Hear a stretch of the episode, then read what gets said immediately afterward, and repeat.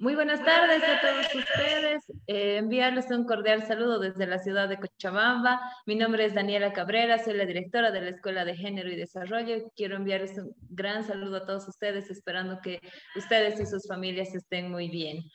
Hoy iniciamos una nueva etapa de la Escuela de Género. Agradecer a todas las personas que ya están conectadas. Tenemos más de 1.200 personas que ya nos siguen en este nuevo taller de la Escuela de Género. No queremos iniciar sin antes comentarles un poco de la historia de nuestra, de nuestra escuela, que bueno, esta nace en el mes de abril gracias al apoyo de Samuel Doria Medina. Se creó la Escuela de Género y Desarrollo con el objetivo de capacitar a hombres y mujeres en temáticas de género y desarrollo integral para que estos así puedan fortalecer sus conocimientos y poder entre todos ser una mejor sociedad.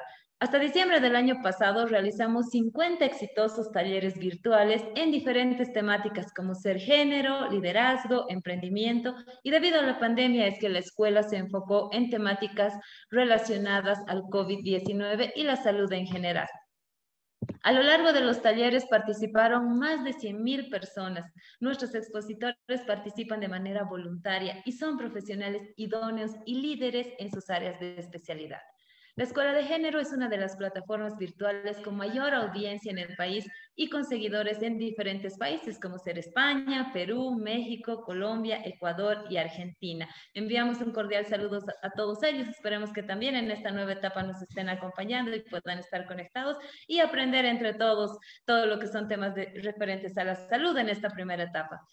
Con mucha alegría, hoy iniciamos un nuevo ciclo de la Escuela de Género y Desarrollo con el compromiso de continuar capacitándonos en temáticas importantes que nos puedan ayudar a cuidar nuestra salud y mejorar nuestra calidad de vida. Nuestro compromiso es seguir trabajando porque estamos convencidos que con educación Bolivia puede. Muchísimas gracias por estar ya conectados con nosotros en esta tarde y sin más que decir, queremos iniciar nuestro taller. Ya nuestra expositora se encuentra con nosotros. Hoy tenemos nuestro taller número 51 de la Escuela de Género y Desarrollo, donde vamos a hablar de un tema muy importante como son las vacunas contra el COVID-19. Queremos agradecer a nuestra expositora, la doctora Rosario André Dalens. Ella ya se encuentra con nosotros. Les vamos a comentar un poquito del perfil de nuestra doctora que tiene una amplia trayectoria. La doctora André es médico cirujano titulada de la Universidad Mayor de San Simón con, una, con un posgrado en salud pública en la, en la Universidad de Chile, habiendo culminado el mismo con distinción máxima. Realizó varios estudios de posgrado, entre ellos un curso certificado de epidemiología para gestores de la Universidad de Johns Hopkins, curso certificado de planificación en salud de la Escuela de Salud Pública de México y también la especialidad de nuevos procesos de relaciones internacionales en la Universidad Mayor de San Simón.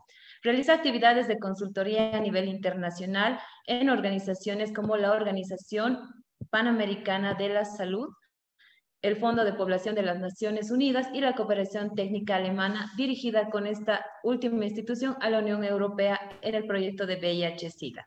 Ejerció la presidencia del Tribunal de Ética del Colegio Médico de Cochabamba, la vicepresidencia del Comité Científico y la presidencia del Comité Científico también, además de ser presidenta de la Sociedad Médica de Salud de Cochabamba en diferentes periodos. Últimamente, nuestra expositora publicó el boletín Biomed Bioética del artículo Perspectiva Sistémica de la Pandemia del COVID-19 que fue expuesto en el webinar realizado en la Universidad Andina Simón Bolívar para su difusión.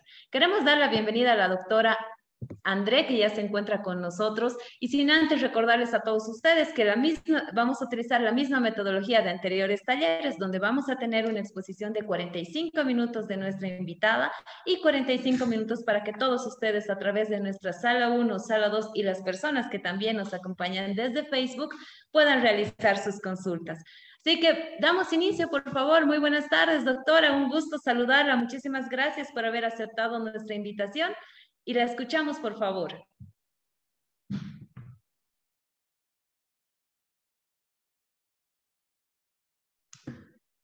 Ahí está. Tenemos unos problemas, doctora. Por favor, si podemos habilitar el micrófono. Ahí está. Ahora sí. Muy bien. Eh, quería decirles que indudablemente la, pues, la gratificada con esta invitación soy yo. Para mí es una gran oportunidad el poder comunicarme con la población en, sus diferentes eh, niveles de,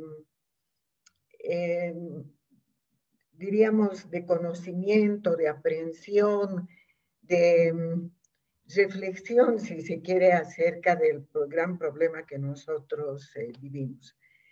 El propósito de mi presentación indudablemente está enmarcado en los objetivos del taller de la Escuela de Género y Desarrollo.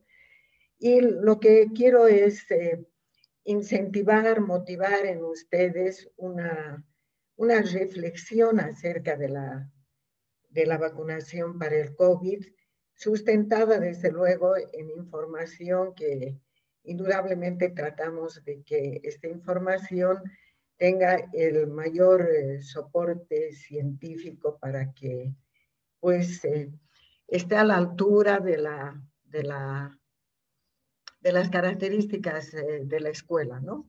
En este momento voy a compartir con ustedes mi presentación y voy a tratar de, de ingresar a, a mi escritorio y espero no tener alguna dificultad y si no les rogaría que pues me asista.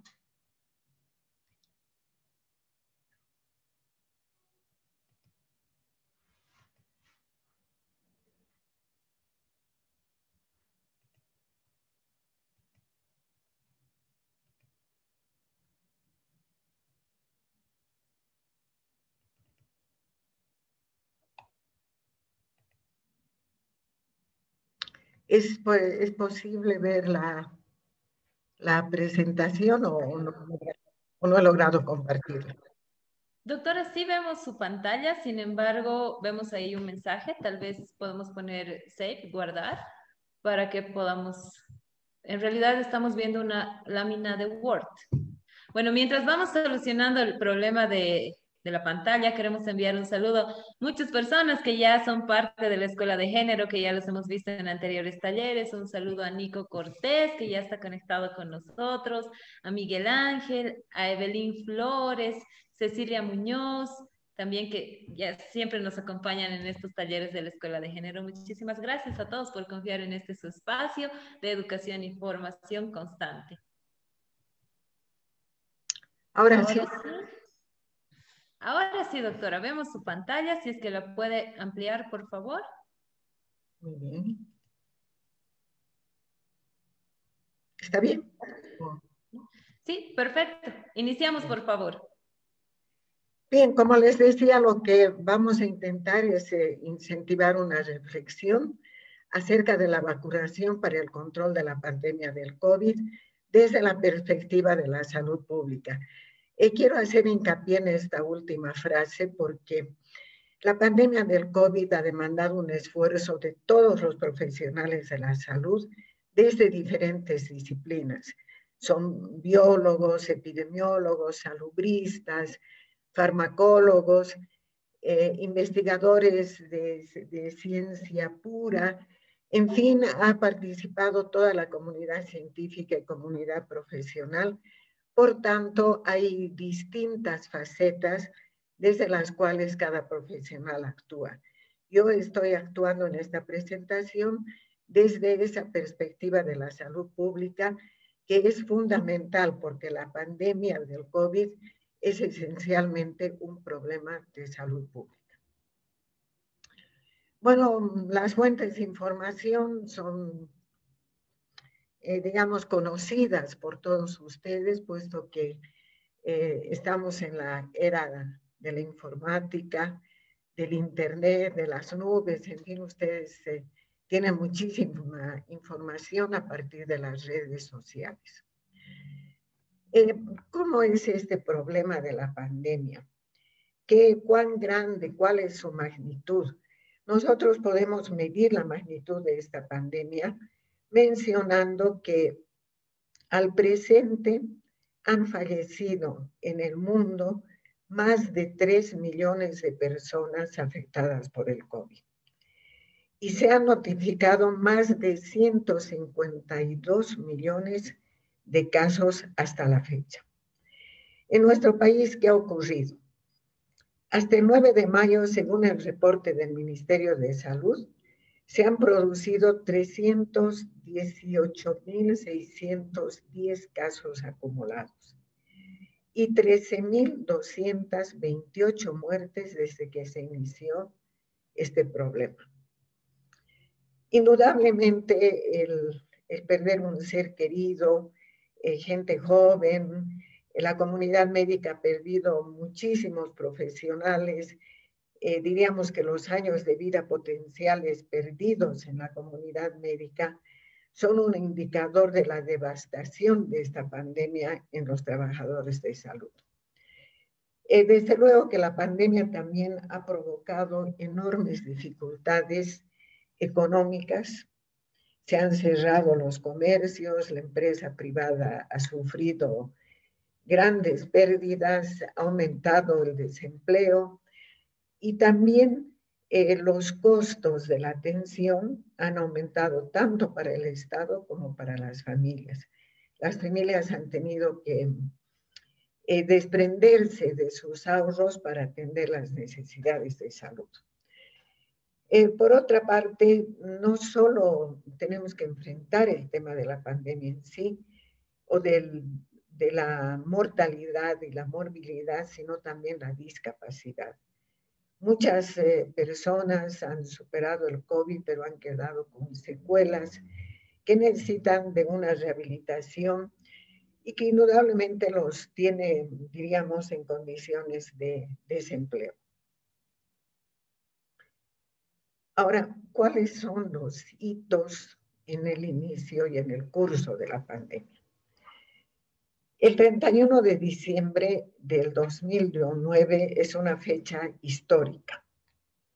La República Popular China comunica la aparición de un conglomerado de casos de neumonía en Wuhan, la provincia de Hubei.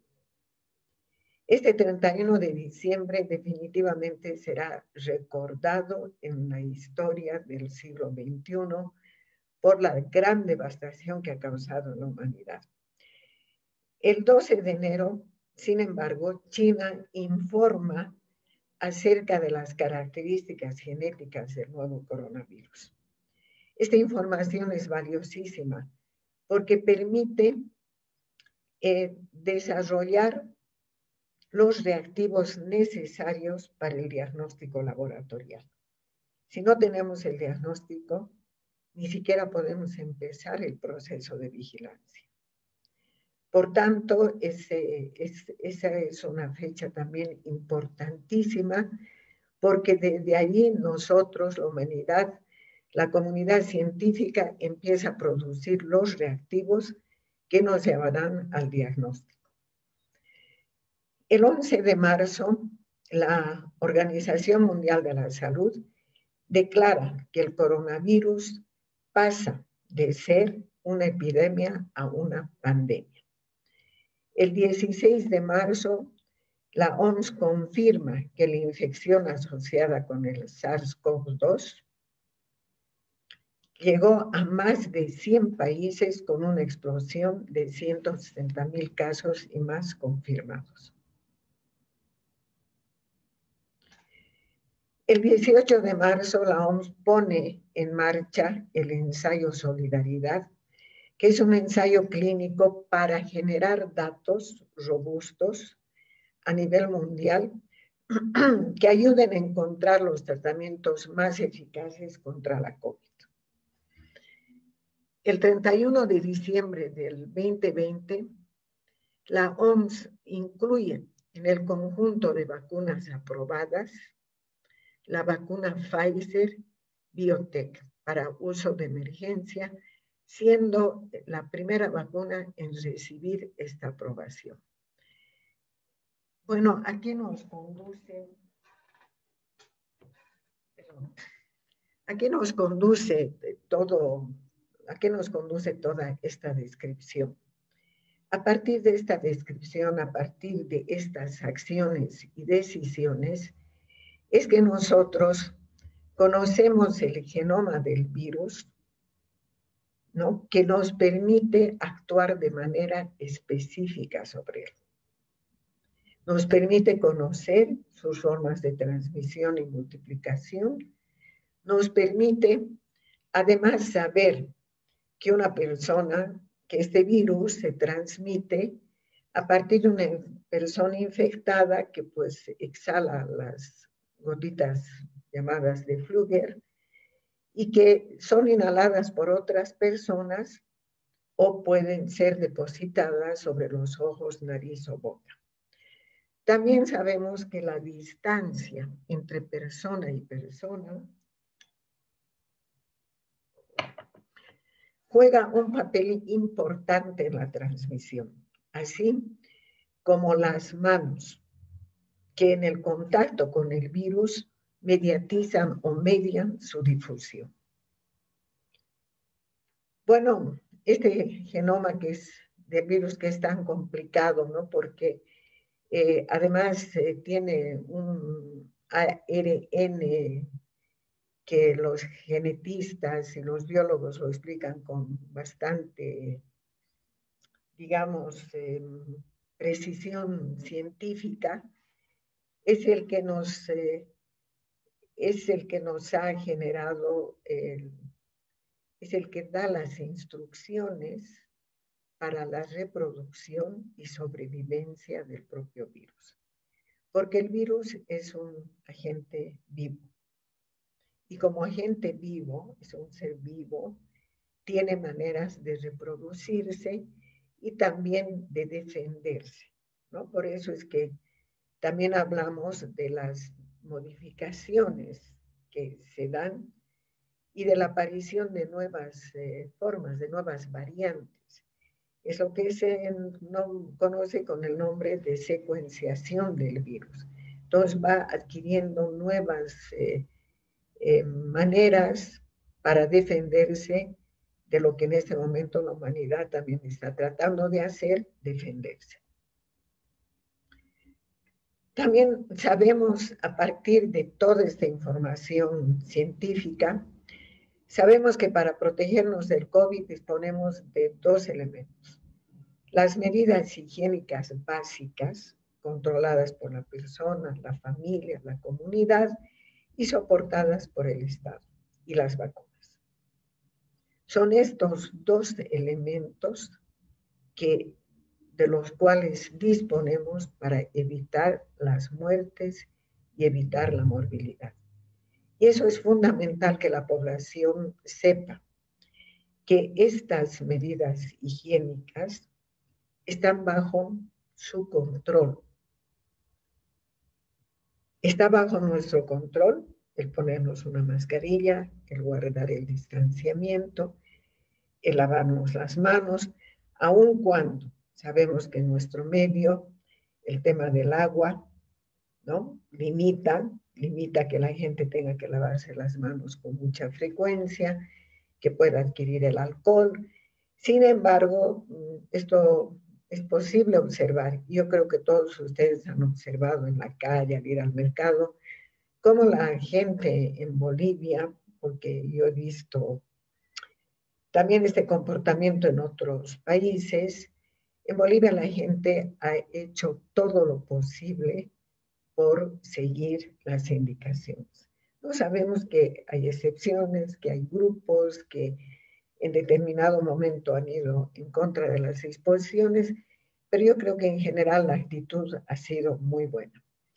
Entonces, medidas individuales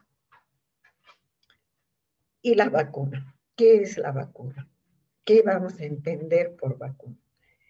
Entendemos por vacuna cualquier preparación que esté destinada a generar inmunidad contra una enfermedad, mediante qué? Mediante la estimulación de la producción de anticuerpos. antes de hablar de los tipos de vacuna, en epidemiología hay un concepto que es básico, ¿no? Y es el de la transmisión cuáles son los elementos que influyen en la transmisión de una enfermedad. Influye la gente, el huésped, el medio ambiente y un vector. Aquí el agente es el virus del COVID. El huésped somos nosotros. Nosotros, de acuerdo a nuestras condiciones de salud, de alimentación, de nutrición, de un estilo de vida sustentado en la actividad física, en tratar de, de ordenar nuestra recreación con nuestra actividad intelectual, con nuestra actividad física, vamos a lograr un organismo que pueda defenderse de mejor manera contra el COVID, ¿no? Pero también ese huésped, si tiene algunas enfermedades de base, eh, el caso de una hipertensión, de una diabetes, de la obesidad, seguramente eh, va a tener menos posibilidades.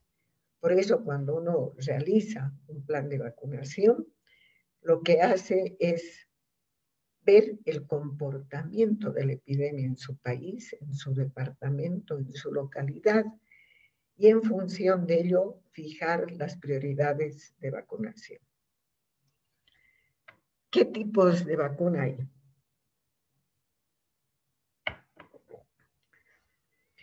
Bueno, hay tres grupos clásicos, ¿no? O sea, no diré clásicos, perdón, tres grupos bien descritos. Las vacunas ARN son vacunas que contienen un material del virus, Este material instruye a nuestras células para que las células creen una proteína que es inocua, pero es exclusiva del virus. Entonces, cuando nuestras células copian eh, la proteína, lo que hacen es destruir el material genético de la vacuna. En, e, en, ese momento, nuestro organismo reconoce que esa proteína no debería estar. ¿Y qué hace? Crea los linfocitos, que son unas células que tienen una capacidad de memoria como para recordarle a nuestro organismo cómo combatir el COVID si nos infectamos en el futuro. En realidad, los tres grupos de vacunas, al final, lo que hacen es crear estos linfocitos para recordar a nuestro organismo cómo combatir el COVID si nos infectamos en el futuro están las vacunas de subunidades eh, proteicas. ¿no? Estas vacunas lo que hacen es em, incorporar algunas porciones inocuas, o sea, muy debilitadas o que no causen problema del virus, en lugar de poner todo el germen, todo el virus completo. Entonces, cuando recibimos la vacuna, nuestro organismo hace lo mismo que ya les indiqué. Las células T, los linfocitos, tienen una memoria que se activa frente a la presencia del COVID. Y las vacunas de vectores que contienen una versión modificada de otro virus que es diferente al virus del COVID.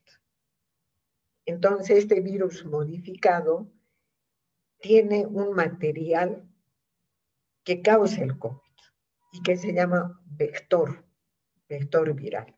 Entonces, cuando este vector entra en nuestras células, igualmente produce la proteína que es exclusiva del virus, que causa el COVID, nuestras células hacen copia de la misma, de la proteína, y proceden del mismo modo, es decir, activan su memoria frente a la agresión del COVID, o sea, frente a una exposición, frente a una infección. Esos son los principios básicos del COVID. Ahora, si nosotros em, escuchamos, ¿no? ¿Qué va a hacer la vacuna? La vacuna nos va a inmunizar. Entonces, preguntamos, ¿pero qué es la inmunización? La inmunización es un proceso por el cual el organismo, frente a un, a un agresor externo, activa su sistema inmunitario. ¿Para qué? para dar respuesta a ese agresor y hacerse inmune. Esto es lo que ocurre con la administración de la vacuna. Entonces, lo que nosotros hacemos es generar inmunidad para el COVID.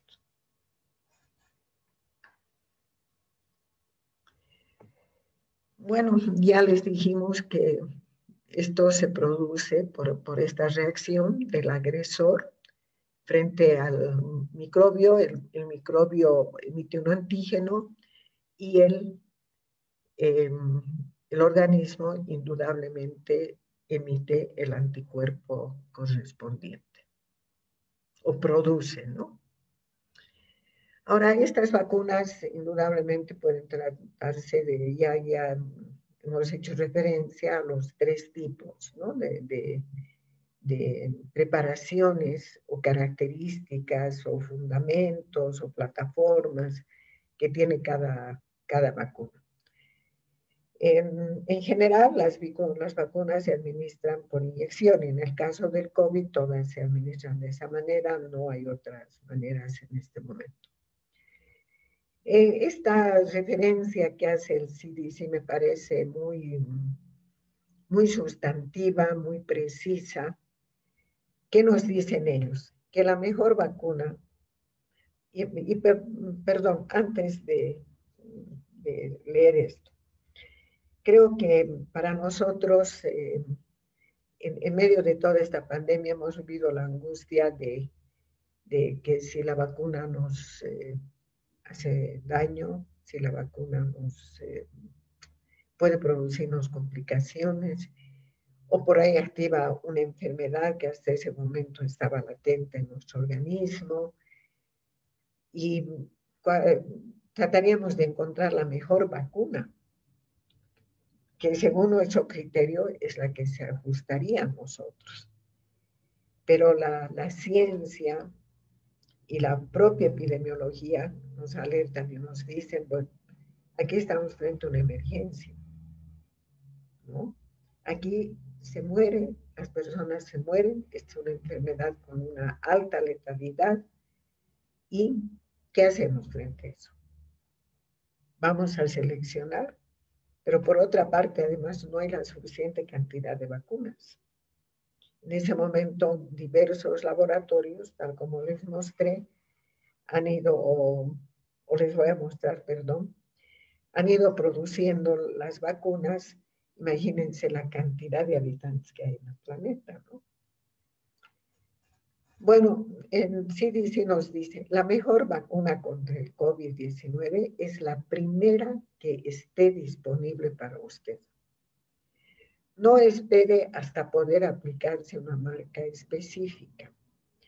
Todas las vacunas contra el COVID-19 autorizadas y recomendadas actualmente son seguras, efectivas y reducen su riesgo de enfermarse gravemente. Ahora, indudablemente, como todo cuerpo extraño, como todo elemento extraño que va a ingresar en nuestro organismo, puede que tenga algún efecto colateral, ¿no? Entonces, la información científica nos reporta que em, los efectos colaterales que se han reportado son mínimos. En general están referidos a, síntomas muy parecidos a los de un resfrío, dolor muscular generalizado, cefalea, en pocos casos fiebre, dolor en el lugar de la aplicación de la vacuna. Ese, digamos, ese en términos generales, esas son las complicaciones. Ahora, con probabilidades mínimas, mínimas, podrían, uh, podrían, uh, podrían eh, aparecer complicaciones un poco más, eh, más serias, ¿no? Pero eh, todas las vacunas, empezando por la vacuna eh, contra la viruela que se descubrió en el siglo XVIII. hasta la vacuna para la poliomielitis, la vacuna para la BCG, en fin, todas las vacunas, la vacuna para el sarampión. Ustedes se acordarán que en muchos, eh, en muchos casos la vacuna para el sarampión no ha logrado, digamos, hasta 40 años, 30 años atrás, las mamás teníamos eh, eh, limitaciones para, no limitaciones, pero teníamos temor de vacunar a nuestros niños, porque nos parecía que van a tener fiebre, después te va a tener un sarampión pequeño, en fin, y eso era lo que nos impedía, ¿no? Bueno, algo está pasando con mi presentación.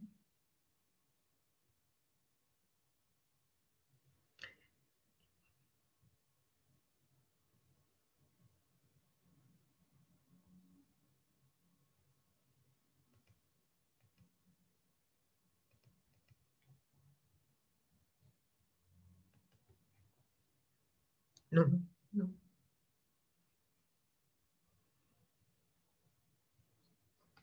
Un minutito me comunicaré con el señor. Alguien solicitó ingresar a la pantalla de mi teléfono y parece que ha movido la presentación.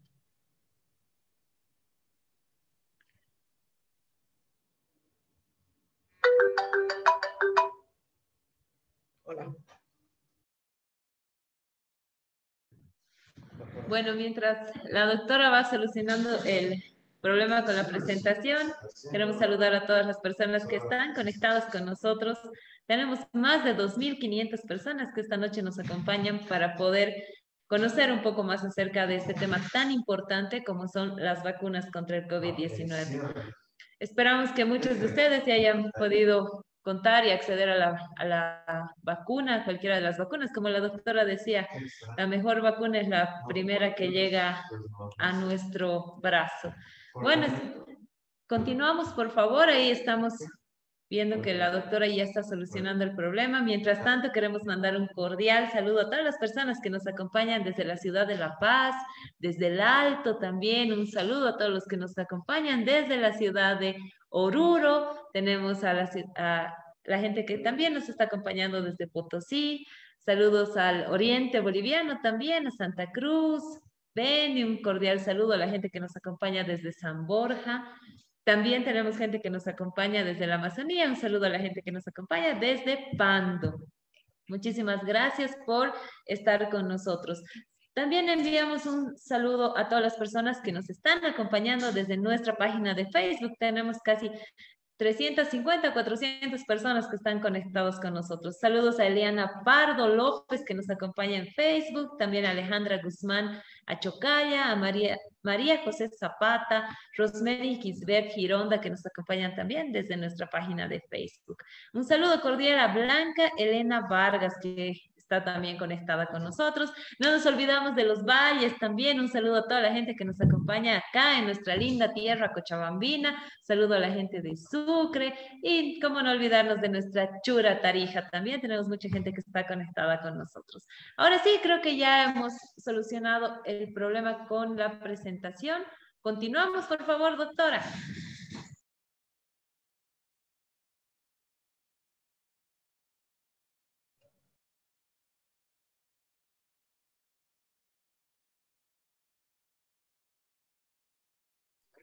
Doctora, por favor, le pedimos que pueda habilitar su micrófono.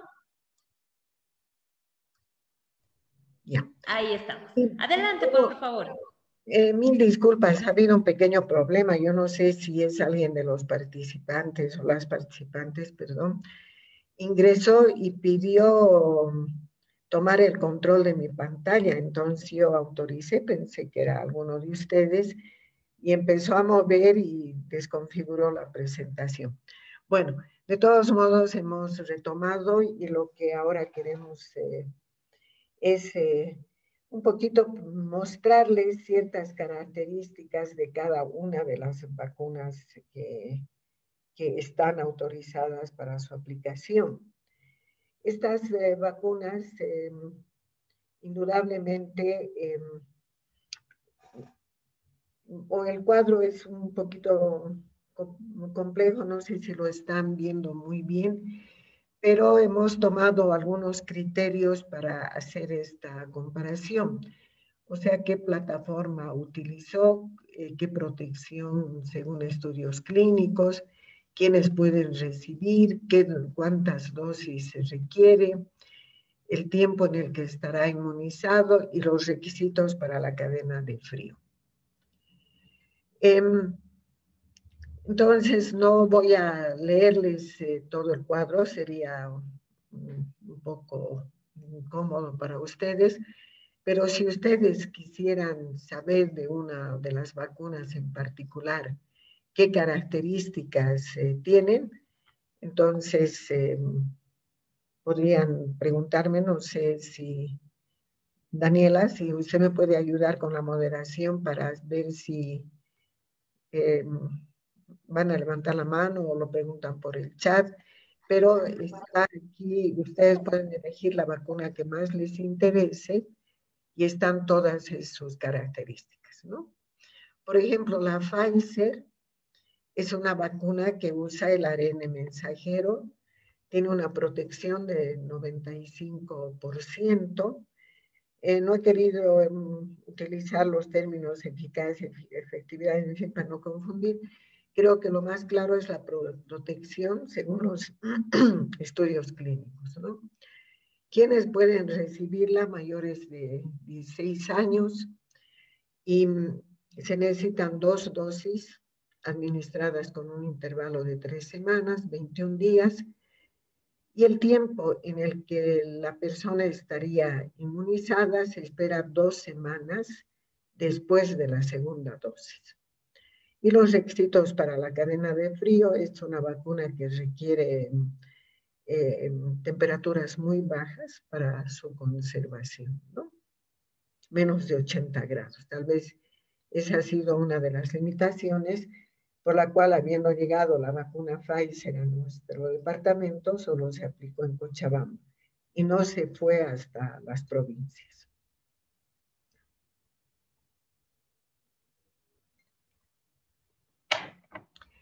Después, otra de las vacunas que, que ha estado por nuestro, que está en nuestro medio es la Sinopharm, que está que se produce a partir de virus inactivados, una protección del 79%, se aplica también en mayores de 18 años, tiene dos dosis con una separación de dos a cuatro semanas entre dosis y tiene una refrigeración, eh, o sea, la, la, refrigeración es muy conveniente para lugares, para países sobre todo como el nuestro, donde Todavía en algunas áreas del país tenemos limitaciones de refrigeración, ¿no?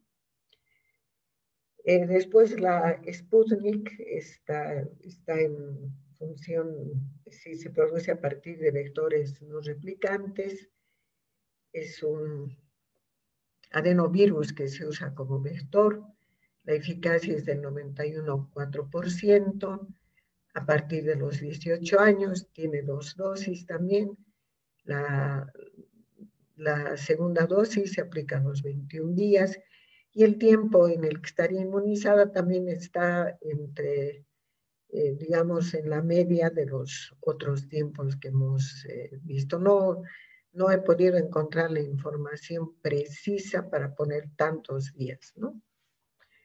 Y luego eh, los requisitos son a menos de 18 grados, por tanto es una vacuna que tiene bastante aceptación también por estas facilidades eh, de transporte. Están todas las fuentes de información en el cuadro.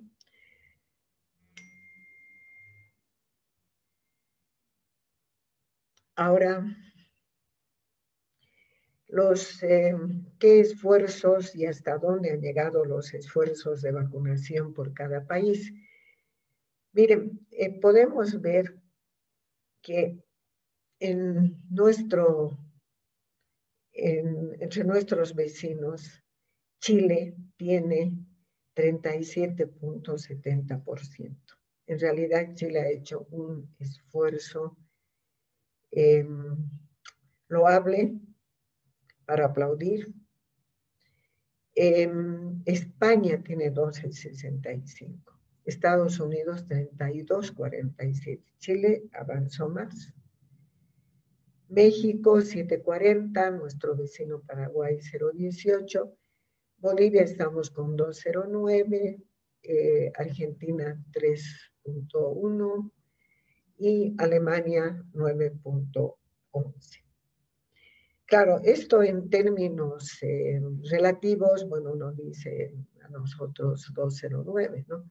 ¿Eso qué significa? Que en Bolivia hemos vacunado, em, o se han administrado, se han administrado 878.563 dosis, pero la población vacunada completa es de 240.869 personas. Ahora imagínense, esto en, en Canadá, que dicen tenemos un porcentaje de vacunación completa de 3.32. ¿Y qué población? 1.248.931. Ese 3.32. Nosotros que estamos con el 209, tenemos 240.869 personas con la vacunación completa, ¿no? Eh, por eso en, la lectura de estas cifras siempre tenemos que considerar también este tipo de valores. Nosotros tenemos una ventaja importante, que no tenemos una enorme población. Todavía no tenemos una gran población. Y las, eh, indudablemente que las ciudades, que la densidad demográfica en las ciudades eh, está siendo cada vez más alta. Por eso es que las ciudades han sido más afectadas también por el COVID. ¿no? La densidad demográfica influye, ¿por qué? Por el hacinamiento. El, hacinamiento, varias familias viviendo en pocos ambientes, indudablemente van a generar eh, mayor, digamos, ese sí es un factor de riesgo para la propia eh, infección por el COVID. Ahora, ¿qué vemos hacia el futuro? Hacia el futuro vemos que el control de la pandemia del COVID se va a lograr por una acción conexa y coordinada de todos los actores políticos, sociales y de la comunidad organizada para la búsqueda del bien común y la sobrevivencia de la población humana. Una acción que esté libre de prejuicios y utilitarismos, de, cualquier tipo que sea. Ningún utilitarismo es conveniente en la situación de emergencia que nosotros vivimos. Un ejemplo de esta coordinación a nivel internacional es eh, COVAX. ¿Qué es el COVAX? Hemos escuchado ¿no? que la vacuna Pfizer vino por el mecanismo COVAX. El COVAX está dirigido por la Alianza Gavi para las vacunas, que es una coalición para promover innovaciones y para prepararnos frente a las epidemias. El objetivo del COVAX es acelerar el desarrollo y la fabricación de vacunas contra la COVID y garantizar un acceso justo y equitativo a ellas para todos los países del mundo. Ese es el, esto creo que es lo, esencial, lo bonito, lo agradable de, de la iniciativa COVAX. Bueno, finalmente la responsabilidad frente a la pandemia, la vacuna es un recurso, pero la responsabilidad es de la población para adoptar las medidas de bioseguridad y de los gobiernos para mejorar sus condiciones de vida y poner a su alcance las vacunas. No podemos hablar de mejorar, de hacer frente a la pandemia, si no mejoramos el acceso al agua, si no mejoramos las condiciones de vivienda y si no tenemos la suficiente disponibilidad de vacunas. Bueno, muchas gracias. Espero que no hayan, no se hayan cansado con la presentación y disculpen las interrupciones que hubieron. Muchísimas gracias, doctora Rosario André Dalens. Estamos muy agradecidos con usted por haber realizado esta excelente exposición. Estamos seguros que ha resuelto muchas dudas que teníamos las más de 2.500 personas que estamos conectadas en esta noche. Ahora sí, vamos a dar paso, por favor, a las preguntas. Recordarles que todas las personas que están en sala 1, eh, a partir de este momento, puedan levantar la mano para que podamos realizar las preguntas de manera ordenada. Además, les pedimos que por favor al momento de realizar su consulta puedan prender su cámara. En sala 2 les pedimos que a través del chat que ya está habilitado nos puedan enviar sus consultas. Y a todas las personas que nos acompañan desde Facebook, también les pedimos que nos envíen sus consultas en los comentarios. Recordarles a todos que tenemos mucha gente que está participando y por favor, las preguntas que sean muy concretas, vamos a tener un minuto de preguntas y por favor a la doctora también le rogamos que pueda responder en un minuto para que podamos tener mayor participación. Iniciamos, por favor, vamos a habilitar el micrófono de Claudia Valdés en sala 1. Adelante, por favor, Claudia, la escuchamos. Buenas noches. Puede prender su cámara y habilitar el micrófono. Buenas noches. Eh, lastimosamente eh, mi cámara está mal. Mil disculpas. Y la pregunta es la siguiente. Eh, quisiera preguntar a la doctora, ¿cualquier vacuna que uno se pueda hacer colocar afecta a las, a las personas lactantes? Gracias. Sí, la vacuna no, no, no afecta ¿no? a las personas eh, lactantes, si no, no hay reportes de que una persona que esté dando de lactar eh, pudiera tener alguna afección. Lo que no estoy segura es de si a través eh, de la lactancia podría haber inmunidad para el niño, como en otros casos, ¿no? Pero eh, que pueda afectarnos. Muchas gracias, doctora. Continuamos, por favor. Vamos a habilitar el micrófono ahora de uno de los participantes más activos de la Escuela de Género. Nico Cortés, muy buenas noches. Adelante con tu consulta. Un gusto volver a ver. Buenas noches, Danielita. Un gustazo el mío y también a la doctora. Bueno, felicitarle por la capacitación muy, muy buena. Mi consulta es la siguiente. Ahora actualmente las vacunas están muy politizadas en el sentido de que no eso te puede matar a cada dos, tres meses. Inclusive los mismos científicos dicen eso. No sé qué opina usted al respecto de esos reportes y acerca de la vacuna para los alérgicos. ¿Es aconsejable que se los pongan porque ha habido varios reportes eh, malos, ¿no es cierto? Esas serían mis consultas y gracias. Eh, mire, no le escuché la parte que me dijo de los tres meses. Si me podría repetir, por favor.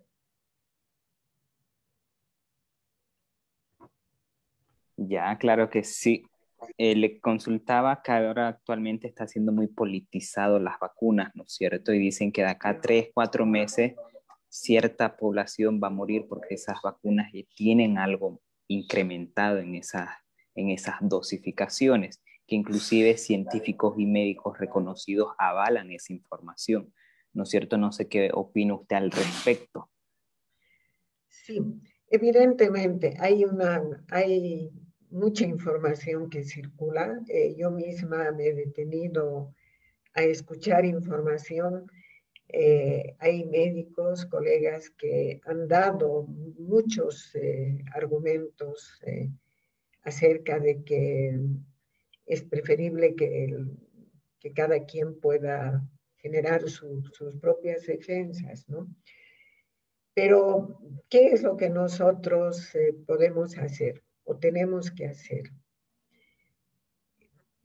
vamos a sustentar nuestras decisiones en la información que viene de experiencias pequeñas, em, ni siquiera anecdóticas, o de razonamientos que en muchos casos son lógicos, muchas veces fisiológicamente, fisiopatológicamente, se, se hace un desarrollo en el cual se desestima la vacunación. Entonces uno escucha información seria. Parece, pero de una persona que desde su perspectiva está dando su opinión. Eso tenemos que contrastar con los resultados que nos muestran organismos en los que necesariamente tenemos que creer porque no tenemos otros. ¿No? No podemos dejar de creer lo que nos diga la Organización Mundial de la Salud, que participó en el control de tantas pandemias, el ébola, la fiebre amarilla, la malaria y todo, y bueno, desestimarla. Es, eh, esa es la valoración que nosotros tenemos que hacer. Y dice, bueno, esta persona tiene una experiencia, no está hablando de su experiencia, pero la ciencia a través de estas instituciones nos está diciendo esto. Y en cuanto a la, a la politización misma de, la, de, las vacunas, yo creo que ese, eh, mire, no se ha terminado de escribir todavía la pandemia. Hay demasiadas cosas para escribir que ustedes los jóvenes van a eh, contar sobre todo la actuación política mundial en todos los gobiernos. Así que es tarea de ustedes y es tarea de la juventud. Muchas gracias, doctora, por esta recomendación. Continuamos, por favor. Vamos a habilitar ahora el micrófono de Noé Wilson Ramírez Verazay. Adelante, Noé, por favor, si puedes habilitar tu micrófono y prender tu cámara. Muchas gracias. Eh, estamos aquí corriendo.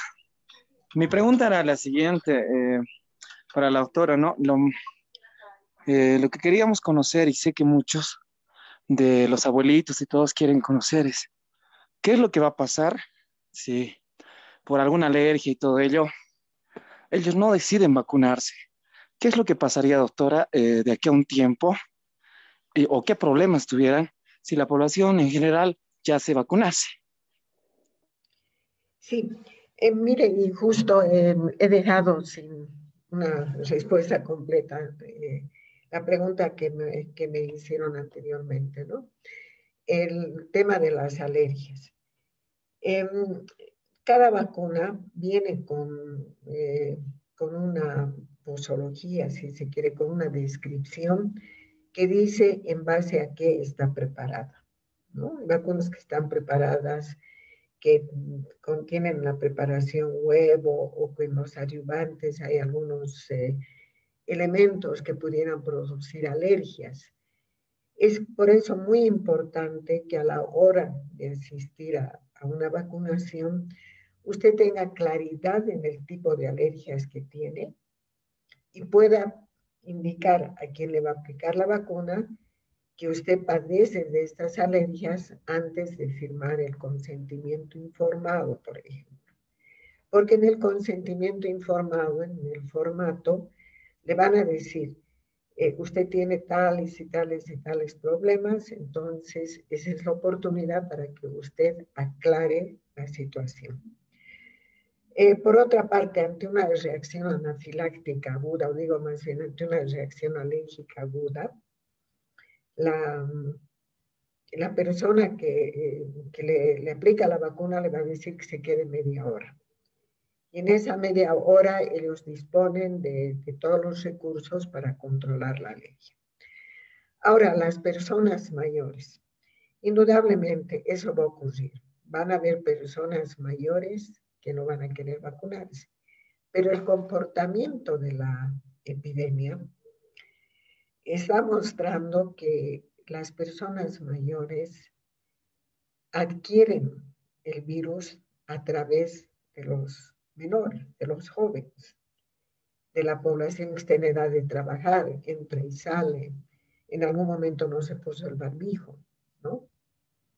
Entonces, ellos tienen que saber que tienen que vacunarse, porque va a ser muy difícil controlar el comportamiento de los que los rodean, de los, que rodean a esa persona. Y por otra parte, es eh, importante también, en caso de que la persona no quiera vacunarse, La familia tendrá que estar dispuesta a tomar todas las medidas de bioseguridad para que esta persona no se contagie, lo cual es muy, muy difícil. Ahora, me, indican si gran parte de la población va a adquirir inmunidad, entonces, ¿qué va a pasar con esa persona mayor que no se ha vacunado? Bueno, va a tener más protección, indudablemente, porque si las personas eh, tienen mayor inmunidad y mayor eh, población vacunada, eh, se produce no lo que se llama inmunidad de rebaño, en fin, pero en, términos concretos, de lo que se trata es de que cuanto más personas estén vacunadas, menos posibilidad tienen de infectarse, por tanto, menos posibilidad de infectar a otros.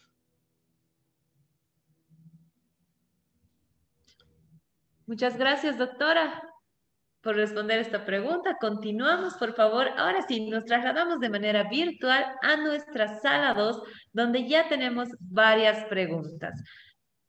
Tenemos una en especial, doctora, para usted, donde Marían Guerrero Ortega desde Tarija nos dice, doctora, mi pregunta es, ¿qué medidas debo seguir después de haberme colocado la primera dosis de la vacuna? ¿Qué debo tener en cuenta? Muy buena pregunta también. Todos ustedes, excelentes preguntas. Yo creo que vamos a armar un banco de preguntas porque realmente nos generan, nos estimulan para conocer más. Bien, lo, lo, más importante es saber que tenemos que continuar con las medidas de bioseguridad. Porque ¿cómo nosotros podemos afirmar de que ya ya tengo la inmunidad como para no contagiarme y no contagiar. Y lo que pueda ocurrir es que al tener una menor expresión de la enfermedad al contagiarse, como que está sintomática la persona, puede contagiar más bien a otros. Eso es lo que ocurrió en Chile después de la aplicación de la vacuna. ¿no? mucha gente salió y, se esperaba que con la vacuna pues se disminuya el número de, de casos y no, los casos se dispararon. Entonces, protegerse, protegerse y protegerse. ¿Está bien? Muchas gracias, doctora. Está claro que hay muchas dudas. Estoy segura que varias de las personas que están conectadas hoy día con nosotros ya han tenido cualquiera de las vacunas que ha llegado. Así que continuamos con las preguntas, doctora. Tenemos todavía media hora para poder realizar las preguntas que nos llegan en diferentes salas. Ahora sí, también en sala 2, doctora, nos dicen, la doctora Lilian Araque nos dice, buenas noches, doctora. Muchísimas gracias por la capacitación. ¿Cuál de todas las vacunas contra el COVID tiene más del 90% de efectividad en el organismo, según los estudios científicos demostrados? Bueno, siempre antes de contestar esa pregunta, eh, quiero volver a situarme en el hecho de que todas las vacunas que han sido aprobadas están para que nosotros las usemos según la oferta que nos den. ¿No? Pero los estudios muestran que es la Pfizer, ¿no? Ahí en el cuadrito que les pasé, tenemos que es la Pfizer.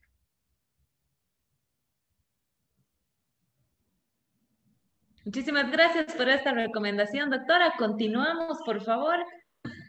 Tenemos varias preguntas también que nos llegan desde nuestra página de Facebook.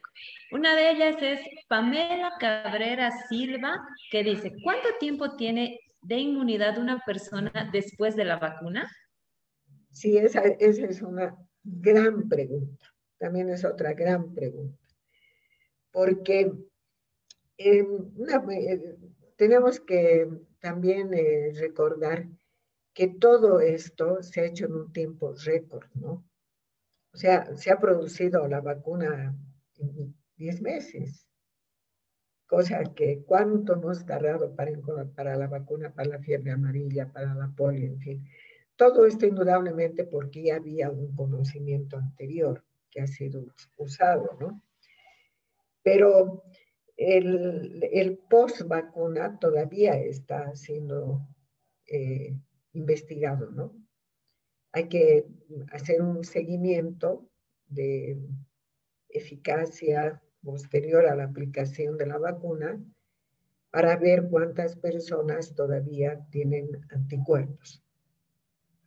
Inicialmente, tal vez de manera arbitraria, podemos decir que esto estaría entre nueve meses, ocho meses. Que podría durar. Pero, eh, como le digo, todavía no, no es una información como decir eh, 10 más 10 es 20, ¿no? Es eh, importante todavía ver la comunidad científica está detrás de esto.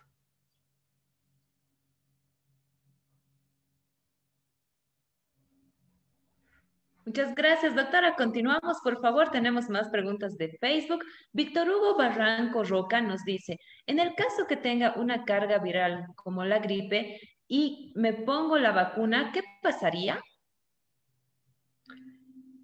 Bueno, el tema es que no está en las condiciones eh, óptimas para que su organismo responda eh, de manera adecuada, ¿no? Para que funcione su sistema inmunitario. Y por otra parte, también está siempre la disyuntiva entre que si es COVID o si es eh, un cuadro gripal común, ¿no? Un resfrío común, aunque hay algunas diferencias, pero en tiempo de pandemia no. De manera que es mejor vacunarse eh, cuando uno no, no está presentando síntomas, ¿no?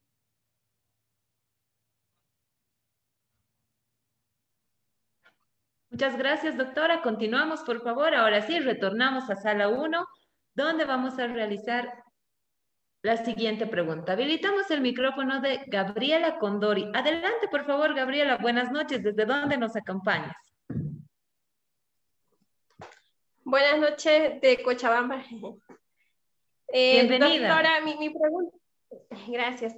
Doctora, mi pregunta es la siguiente. Pasa que en, en el mes de abril colocaron a una, con la señora que yo trabajo, le colocaron la vacuna Sputnik, si más no me equivoco, y la han eh, usted, bueno, lo que usted explicó, dijo que dentro de 21 días se vuelve, digamos, de, de, nuevo para la segunda dosis, pero pasa que ella le, le programaron para julio.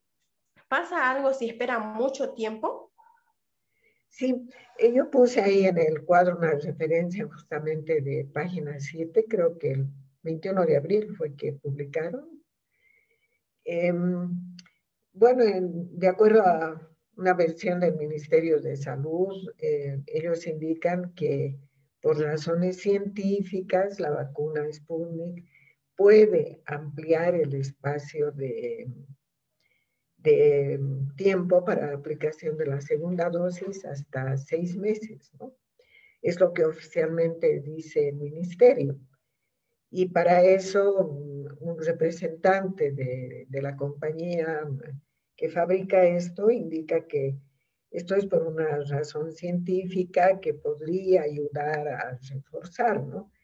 Bueno, lo que nosotros sabemos es que sí, la, la vacuna, la AstraZeneca, tiene un periodo más eh, larguito para aplicar la segunda dosis y que consideran que eso puede ayudar a mejorar la inmunidad. Pero en el caso del Sputnik, esta es una información que la del gobierno y los que producen la vacuna.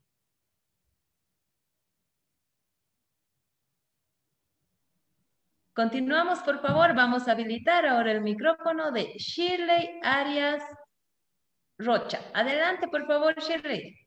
Te escuchamos. Buenas noches.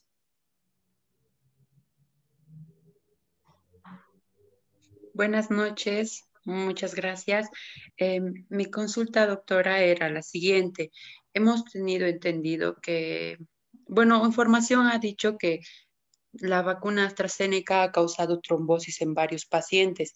No sé si eso pudiera aclararnos porque muchos pacientes en centros de salud por donde vivo se han eh, rehusado a hacerse vacunar con esta vacuna justamente por este asunto. Entonces, no sé si usted supiera algo sobre eso. Mm, eh, indudablemente ha ocurrido un problema eh, que lo han reportado, ¿no? Tanto fue en Italia, donde se dieron los primeros reportes de que hubo una complicación por trombosis.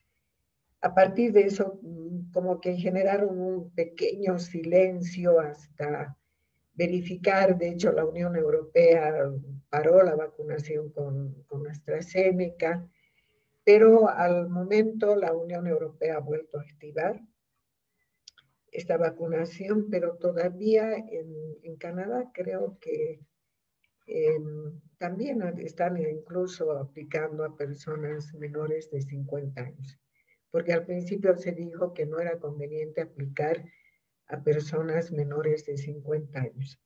Pero recientemente sé que en Canadá están aplicando a menores de 50 años. Ahora, este, eh, este efecto colateral no, por lo menos en, la información que he buscado, no ha, ha, planteado dudas, pero tampoco ha planteado una resistencia eh, a rechazar la vacuna. La vacuna sigue en la lista de vacunas de la OMS. Por tanto, ellos nos están asegurando que eh, seguramente efectos colaterales se han aclarado y se puede eh, aplicar la vacuna esperando que los efectos sean los, mismos esperados que con las otras vacunas.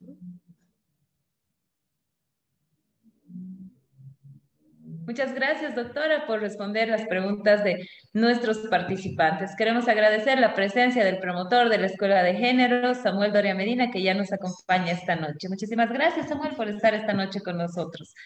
Bueno, él va a estar interviniendo un poquito más adelante mientras continuamos con las preguntas.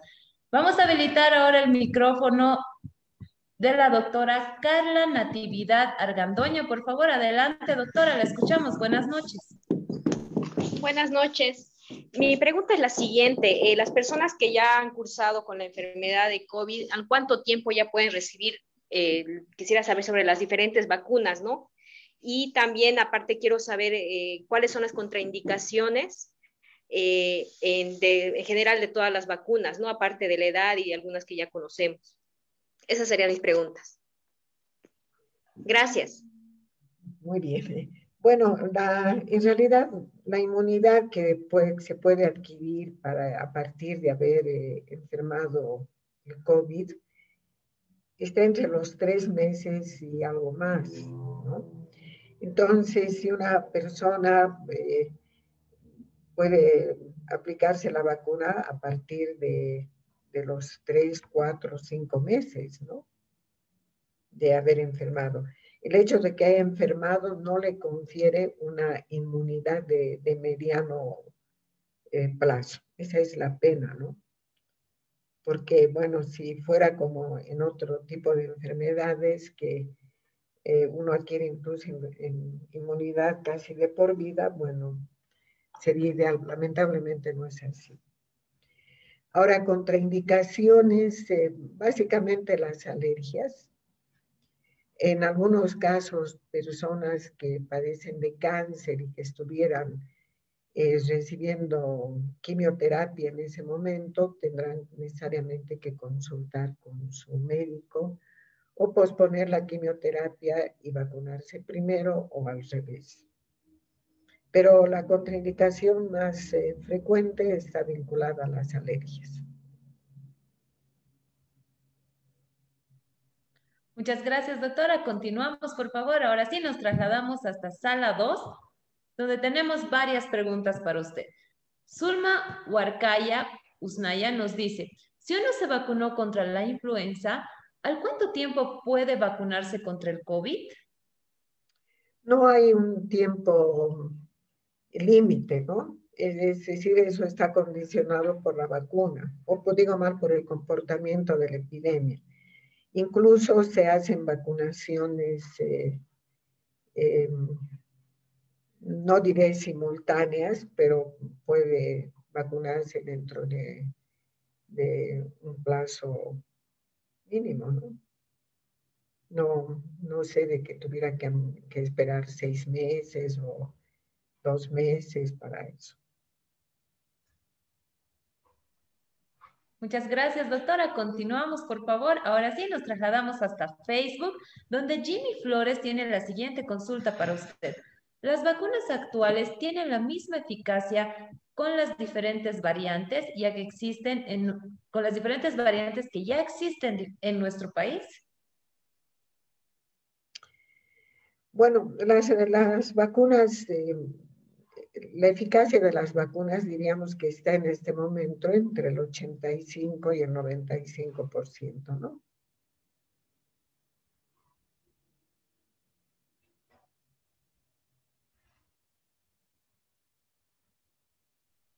Bueno, continuamos por favor, doctora.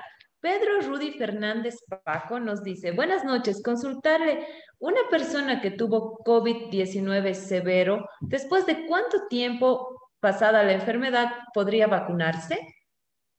Bueno, una persona con un COVID severo seguramente ha de quedar en, digamos, en condiciones de rehabilitación, ¿no? De, todo su sistema, en fin. Y em, es mejor que, ¿qué es lo que nosotros queremos con la vacuna? Que esté en las mejores condiciones para poner, para tener un sistema, eh, dar una respuesta inmunitaria correcta, ¿no? Entonces, esperar la recuperación, esperar que negativice su PCR dentro de los plazos que, que le ha encomendado el médico. Y en este caso es el médico que lo atiende que dirá en qué momento se va a vacunar. No, no tenemos un parámetro, ¿no?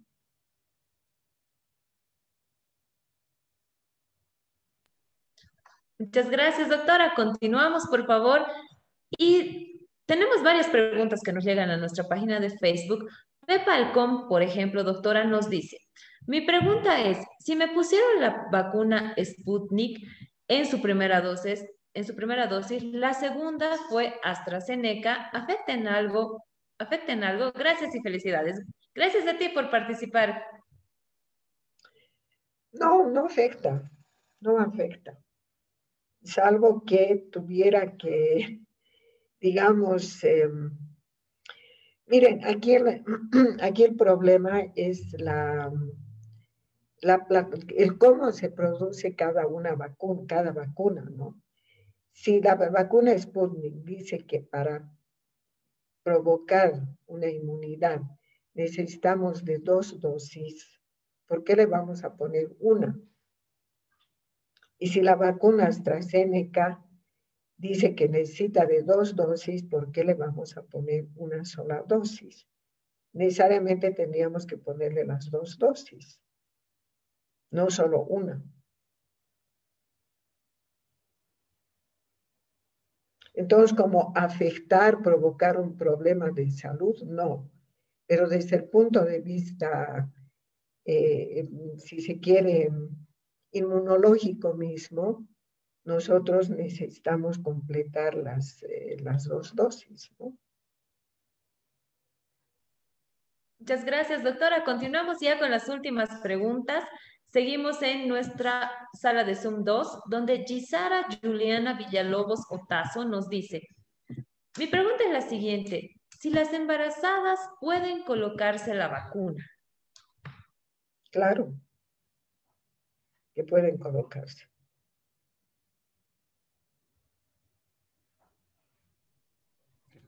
Bueno, muchísimas gracias, doctora. Continuamos, por favor. Vamos a habilitar ahora el micrófono de Shirley Mamani Cruz. Adelante, por favor, Shirley. Buenas noches. ¿Desde dónde nos acompañas?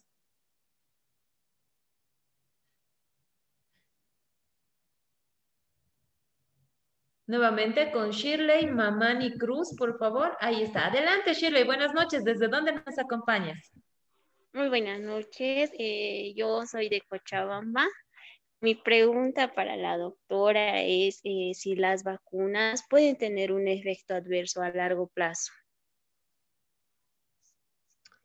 Bueno, mientras no concluyamos los estudios post vacunación a través de un seguimiento de una corte y demás, eh, no, no, podríamos eh, precisar, pero se asume que, que no, no habrían efectos a largo plazo que pudieran generar eh, problemas graves para la salud, ¿no? De lo contrario, no, no, no se aplicaría pero que en una determinada población hay necesidad de evaluar los efectos a largo plazo, hay. Yo creo que en ese momento hay, hay investigaciones que se harán en grupos para el seguimiento de una corte y los organismos eh, a nivel internacional, OMS, el CDC, yo estimo que, y las propias compañías productoras de las vacunas, porque ellas también tienen que demostrar el grado de eficacia de la vacuna, ¿no? que, se demuestra en función del número de muertes que se ha causado o que se ha evitado y de, eh, y de los costos que esto ha implicado. ¿no? Muchas gracias, doctora. Continuamos, por favor, ya con la última pregunta. Vamos a habilitar el micrófono de Miguel Montero. Adelante, por favor, Miguel. Buenas noches. ¿Desde dónde nos acompañas?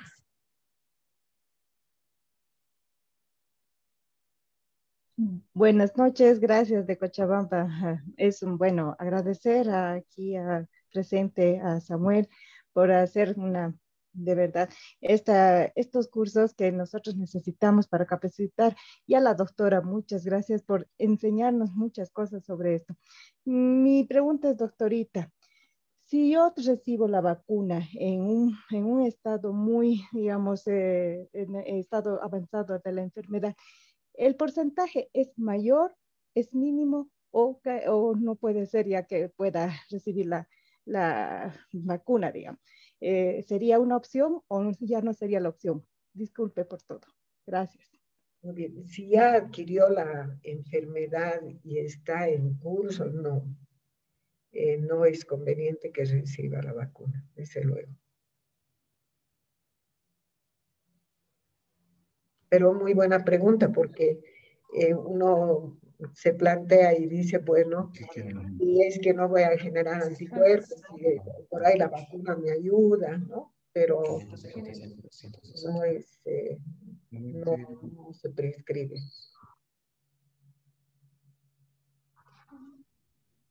Bueno, Queremos agradecer la presencia de la doctora André, que ha estado esta noche con nosotros, y agradecer sobre todo a las más de 2.500 personas que esta noche se han conectado en nuestras diferentes salas y que también nos han seguido por nuestra plataforma de Facebook. Sus palabras de despedida, por favor, doctora, y nuevamente, a nombre de toda la comunidad de la Escuela de Género y Desarrollo, agradecerle por haber aceptado nuestra invitación y haber dado esta charla que estoy segura que nos ha sacado de muchas dudas a toda la gente que estamos acá.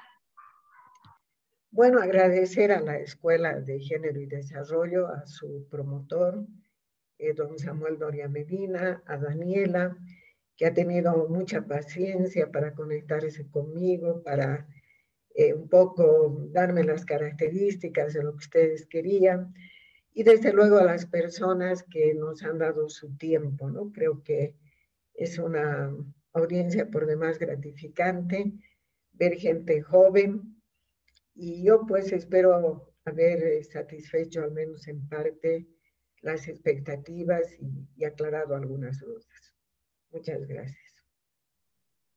Gracias a usted, doctora, por haber aceptado nuestra invitación y acompañarnos esta noche. Esperamos pronto volver a tenerla conectada con nosotros para seguir hablando de este tema tan importante como son las vacunas y el tema de salud, que es ahora para nosotros lo más importante. Muchísimas gracias, pero no se vaya todavía, por favor, tenemos un par de sorpresas todavía. Queremos dar la bienvenida al promotor y fundador de la Escuela de Género, Samuel Doria Medina, que esta noche nos acompaña desde Cochabamba. Muchísimas gracias, Samuel, por estar esta noche con nosotros. Tus palabras, por favor, en este nuevo ciclo que iniciamos de la Escuela de Género con nuestro taller número 51. Muchísimas gracias por tu apoyo. Gracias, eh, Daniela. Muy buenas noches a todos ustedes. Agradecerle a la doctora. Todos creo que hemos aprendido más sobre el tema de las vacunas. Yo quiero comentarles solamente alguna, alguna información que he estado viendo. Eh, yo soy partidario de, de la ciencia y por tanto creo que la vacuna es la solución para que se acabe la pandemia. Basta ver las estadísticas, los países donde han empezado a poner la, la, vacuna han disminuido la cantidad de muertos, de enfermos, de gente que va a las clínicas. En algunos casos eh, han puesto vacunas a las personas mayores y han abierto todo para los más jóvenes y los más jóvenes son los que se han contagiado. Pero corregido eso, todos los países donde hay eh, más vacunas están resolviendo el problema. Yo creo que eh, la historia hacia adelante va a decir, eh, el año 2020 apareció una pandemia COVID-19 y en los países desarrollados con la vacunación eh, se resolvió ese problema el año 2021.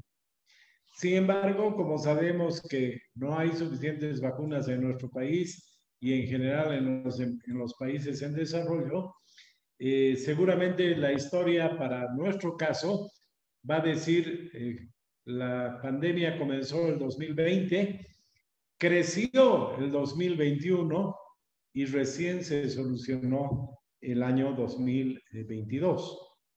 Y eso lo digo porque yo ando siguiendo las cifras y justamente hoy día eh, hay un dato que nos muestra que lo que yo les acabo de decir, que este año va a ser mucho más complicado, más fuerte que el anterior, se aclara. Eh, anoche la cifra de personas eh, contagiadas alcanzaba a 320.124, si no me equivoco, pero 320.000 personas que se han contagiado. Pero si uno revisa el año 2020, desde marzo hasta el 31 de diciembre, fueron 160.000 personas las que se contagiaron. O sea, todo el año pasado se contagiaron 160 mil eh, compatriotas bolivianos. Y este año, en lo que va enero, febrero, marzo, abril y hoy 11 de mayo, van a ser más personas las que se contagian que todo el año anterior. Si uno hace un cálculo, seguramente este año vamos a acabar con algo más de 400 mil personas que se han contagiado. Entonces, por eso los reitero, la historia va a decir, comenzó el 2020 con 160 mil casos, se complicó el año 2021 donde hubieron 410 mil, 420 mil casos, siendo optimista, y recién se solucionó el año 2022 con la vacunación. Eh, creo que es muy importante que todos contribuyamos a que la mayor cantidad posible de personas se vacunen. La única manera de salir de esto es la vacunación. Yo les hago una pregunta a todos ustedes. Yo estoy seguro que todos se han vacunado contra el sarampión, contra la viruela. ¿Y alguna de ustedes sabe si la vacuna era china o era alemana o era norteamericana? No sabemos, ¿no? Eh, antes eh, nadie preguntaba eh, qué vacuna me quieren poner, o los papás de ustedes, si les preguntan, tampoco van a saber qué vacuna, qué, cuál era la procedencia de las vacunas que les han puesto. Entonces, claro, ahora hay muchas versiones, muchas mentiras que circulan por las redes sociales, mitos de ciertos grupos religiosos, en fin, una serie de cosas que generan miedo, generan preocupación, pero les reitero, hay que vacunarse. Eh, cuanto más rápido se vacune la población, eh, más rápido vamos a salir de este tema. Y eh, la vacuna es el mejor ejemplo del, bien público. No, un bien privado es como, como algo que uno come, como algo que uno se beneficia. Pero una vacuna no solamente me beneficia a mí si yo me hago vacunar, sino beneficia a mi familia, a mis vecinos, a mis compañeros de trabajo, porque también los protegemos a ellos. Entonces, creo que es muy importante que tengamos claridad y además, yo lo veo con mucha claridad, seguramente de aquí a unos meses, si alguien quiere viajar, va a tener que mostrar su vacuna. Si alguien quiere trabajar, va a tener que mostrar su vacuna. Entonces, eh, creo que es muy importante que la población se vacune. Eh, alguien preguntaba y decía, con la vacuna AstraZeneca han habido ocho personas que han tenido coágulos, trombosis. Sí, pero yo también he leído de que las mujeres que toman anticonceptivos, si uno ve la estadística, con un millón de personas han aparecido ocho con coágulos por la vacuna.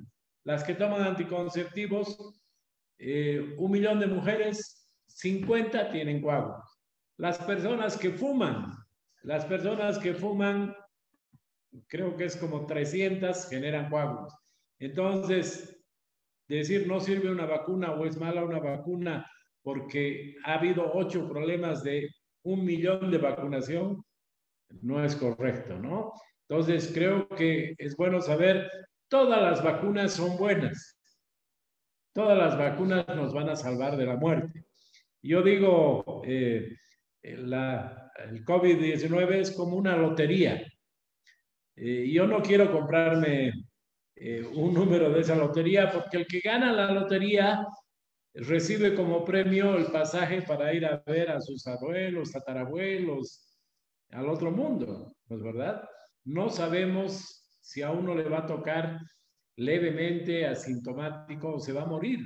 Entonces, creo que es importante tener en cuenta que todas las vacunas nos protegen de la muerte.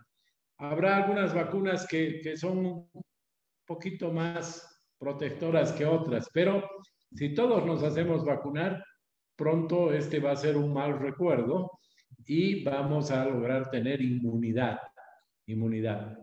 Eh, yo por, por razones médicas me hice vacunar ya hace dos meses, no aquí en el país, sino fuera, me tenían que hacer un tratamiento y me dijeron, como va a estar en el hospital clínica, hágase vacunar. No he tenido ninguna reacción, ningún problema, estoy satisfecho de que me vacunaron ya hace dos meses y a todas las personas que trabajan conmigo, las animo a que se hagan vacunar, todos los familiares, todas las personas es importante que se vacunen. Alguien, a una de, de 100 mil le causará alguna reacción, algún problema, pero de 100 mil, si no se hacen vacunar, va a haber muchos muertos. Ya no queremos más muertos. Se nos han muerto familiares, se nos han muerto amigos, se nos han muerto conocidos. La única manera de salir de esta pandemia es con la vacuna, así es que les pido que los que todavía no se han hecho vacunar, infórmense, sepan cuándo les toca, dónde les toca y háganse vacunar. Buenas noches. Muchísimas gracias, Samuel, por estar esta noche con nosotros, por el apoyo que nos brindas para la realización de los talleres de la Escuela de Género y por esta reflexión que es muy importante. A recordar todos, por favor, es importante que nos podamos vacunar, que seamos responsables, nos cuidemos y cuidemos también a nuestras familias, nuestros amigos. Muchísimas gracias a Samuel Doria Medina por estar esta noche con nosotros, agradecer a la doctora Rosario André que, que nos ha compartido hoy día todos sus conocimientos y sobre todo agradecer a todos ustedes por estar conectados en esta noche. Recordarles que, bueno, en el, el día de hoy iniciamos una nueva etapa de la Escuela de Género, un nuevo ciclo con nuestro taller número 51.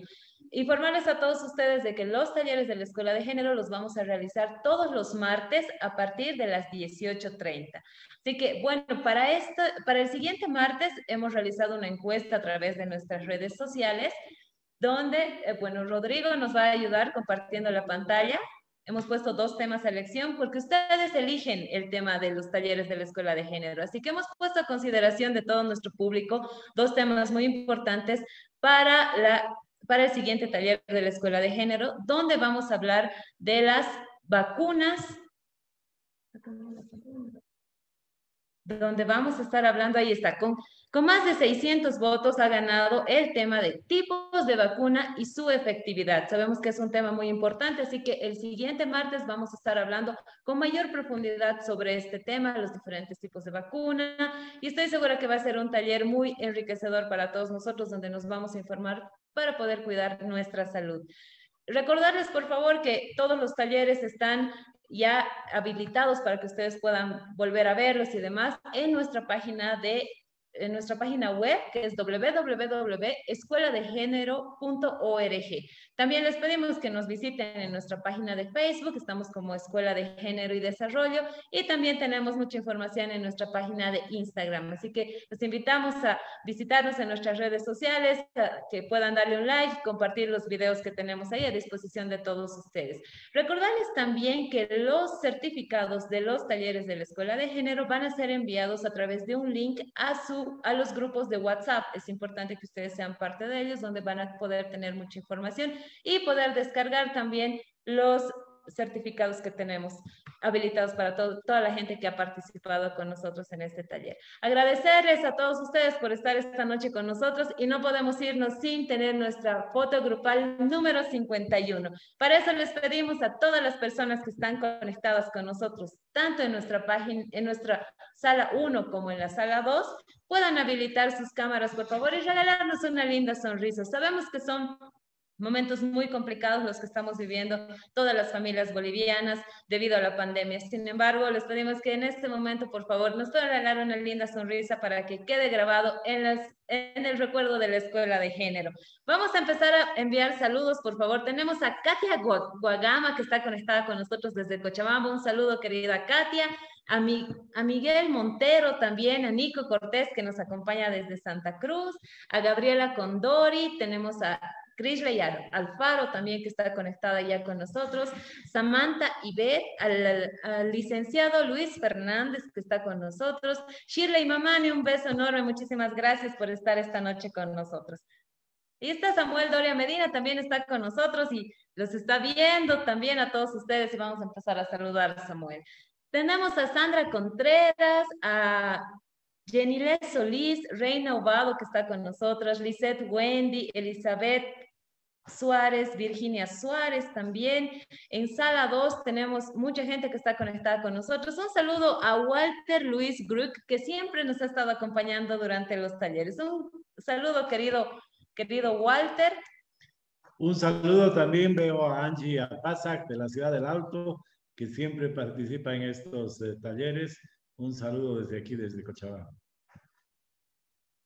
Continuamos con los saludos. Muchísimas gracias por estar conectados con nosotros. Ahí tenemos a Wilma Canaviri, Evando Denils, que está con nosotros, Susi Amando, Verónica, Verónica Mamani también, Rubén Pedro, que está esta noche conectados con nosotros. Un saludo también a todas las personas que nos acompañan en Sala 2 y un enorme abrazo a todos los que están conectados también desde nuestra página de Facebook. Por favor, les pedimos a las personas que todavía no han prendido sus cámaras que nos puedan regalar una linda sonrisa para nuestro nuestra foto grupal del taller número 51. Queremos agradecer a las más de 2.500 personas que se han conectado en esta noche y recordarles a todos ustedes que los talleres de la Escuela de Género los vamos a estar realizando todos los días martes a partir de las 18.30. Estén atentos a nuestros grupos de WhatsApp, las páginas de Facebook, del Instagram, también en nuestra página web, donde ustedes van a poder encontrar el link para poder inscribirse y así participar en los talleres de la Escuela de Género. Vamos a seguir tratando en, estos, en este tiempo los temas de salud, así que esperamos que nos puedan enviar sus comentarios y sus propuestas para los siguientes temas. Queremos agradecerles a todos ustedes y por favor les pedimos mantengan las medidas de bioseguridad, utilicen barbijo, lávense las manitos, mantengamos el distanciamiento social, cuídense mucho por favor y que Dios nos bendiga. Muchísimas